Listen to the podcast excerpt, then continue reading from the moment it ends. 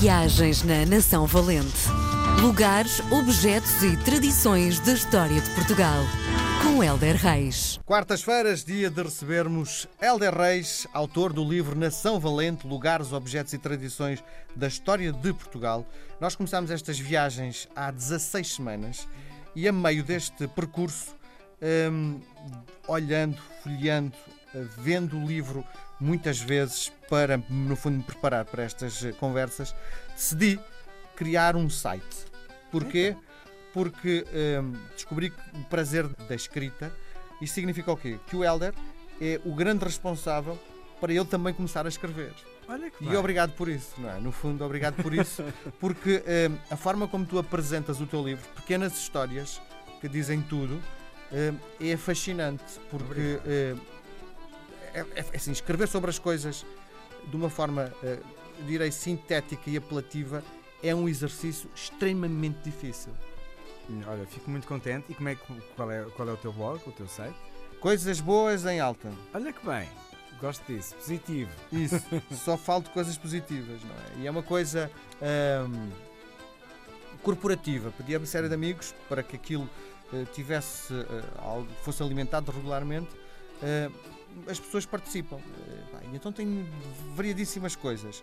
Eh, mas no fundo, a grande inspiração foste tu, porque eh, eh, o teu jeito de escrita, a forma como eh, abordas os assuntos, ainda por cima, abres o leque, tudo pode valer neste livro. Sim. Estou perfeitamente convencido que nesta altura do campeonato estarás a preparar uma segunda edição.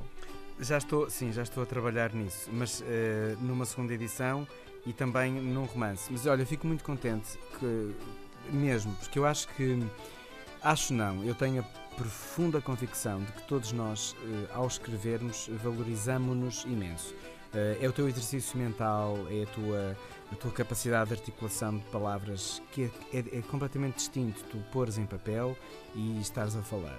É um outro exercício que eu acho que é, é muito válido e é importante. Às vezes, até mesmo para limpares a cabeça. Ao final de um dia, escreveres um parágrafo sobre o dia que te correu de uma forma horrível ou então foi ótimo e depois daquilo em palavras é um exercício muito interessante, muito estimulante e às vezes procuramos outros estímulos à nossa volta quando temos um ali muito simples, que é um papel em branco e um lápis ou uma esferográfica vale mesmo, mesmo a pena. Fico muito feliz que escrevas e recomendo a toda a gente que escreva, porque a escrita não é só para quem leva a escrita como eh, função de vida, não é? É para todos mesmo. É, é um desafio muito interessante. Vale mesmo a pena, mesmo. Hum. Parabéns. Bom, hoje, hum, nem sei com esta conversa, não sei onde é que vamos aterrar. Olha, vamos aterrar num espaço eh, que eu adoro, que é o Mosteiro dos Jerónimos. Uau. Ahm, pá, eu acho que o mosteiro, quando. Vou-te quando fazer algumas provocações, mas diz lá. Vais, olha, vê lá. Eh, conheci gente interessantíssima ao visitar o Mosteiro dos Jerónimos. Porque é tão grande que tu acabas, tipo, estás a tirar uma fotografia e, ups, ai, peço desculpa, vim de onde? E, e aconteceu-me imensas vezes, sempre que estive nos Jerónimos. Eh, e tenho algumas curiosidades eh, dos Jerónimos, para além de tudo aquilo que sabemos. É que hum, diz-se que ele custou 70 quilos de ouro por ano. Eh, para, portanto, era, era o valor para conseguirmos erguer eh, este mosteiro, que foi a grande vontade do Manuel I, grande- em 1496, vamos só localizar no tempo, que inicialmente, eh, e cumpriu-se grande parte, que era para ser um panteão para a dinastia de Viesbeja, Hum, mas pronto, é, é- é uma casa que é dedicada a Santa Maria de Belém e é muito interessante, foi habitada pelos monges da Ordem de Cristo, hum, mas tinha sempre uma componente de mar, também pela sua proximidade e pela realidade que Portugal vivia na altura, não é? Eh, fazia, fazia mesmo todo sentido. Eh, também demorou mais de um século eh, a terminar e percebe-se porquê, não é? Ao olhar para ele.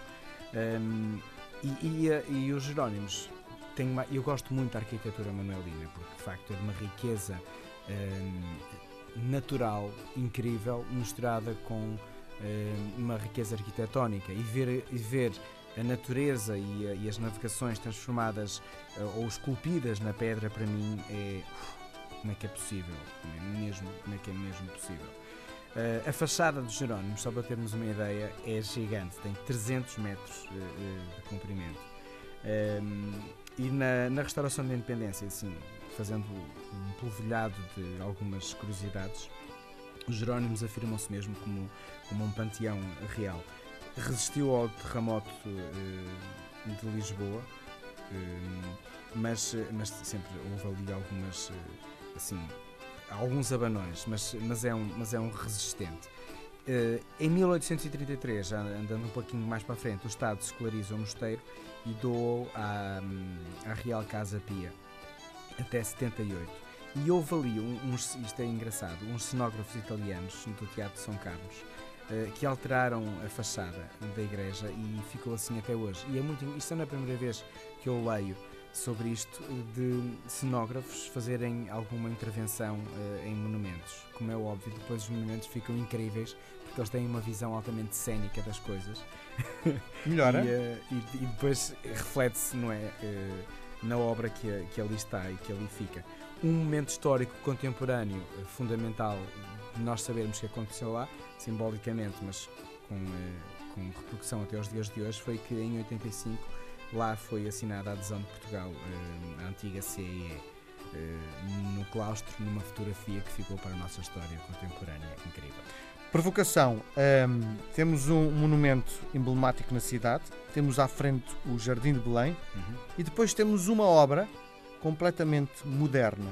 A pergunta que te faço é: olhando para estes três elementos, algo ali que está a destoar ou faz sentido? Olha, para mim, eu lido muito bem com isso. Hum, eu lido muito bem uh, com o contemporâneo e o tradicional. Uh, se tu me dissesses que a obra foi feita nos Jerónimos, uh, eu às vezes tenho alguma dificuldade em perceber porquê.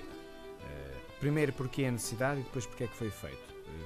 aquelas misturas do tradicional com o contemporâneo às vezes faz-me alguma confusão. Agora, são espaços distintos, são espaços com funções diferentes, são casas com vidas diferentes. Uh, e são uh, geografias temporais completamente distintas. E eu acho isso interessantíssimo. Não só para nós agora, mas olhar para a frente daqui a 50 anos, 100 anos, vai ser avaliado ainda com mais encanto, porque vai revelar toda uma cronologia de imensas coisas. Da utilização daquele edifício, para que é que serviu e serve nos dias de agora ou da frente. Um, e depois arquitetonicamente, vamos cá viajar no tempo. Para mim, uh, são só mais valias. Muito bem, nós voltamos a conversar na próxima semana. Grande abraço, até Outro para a semana. coração. Viagens na Nação Valente. Lugares, objetos e tradições da história de Portugal. Com Helder Reis.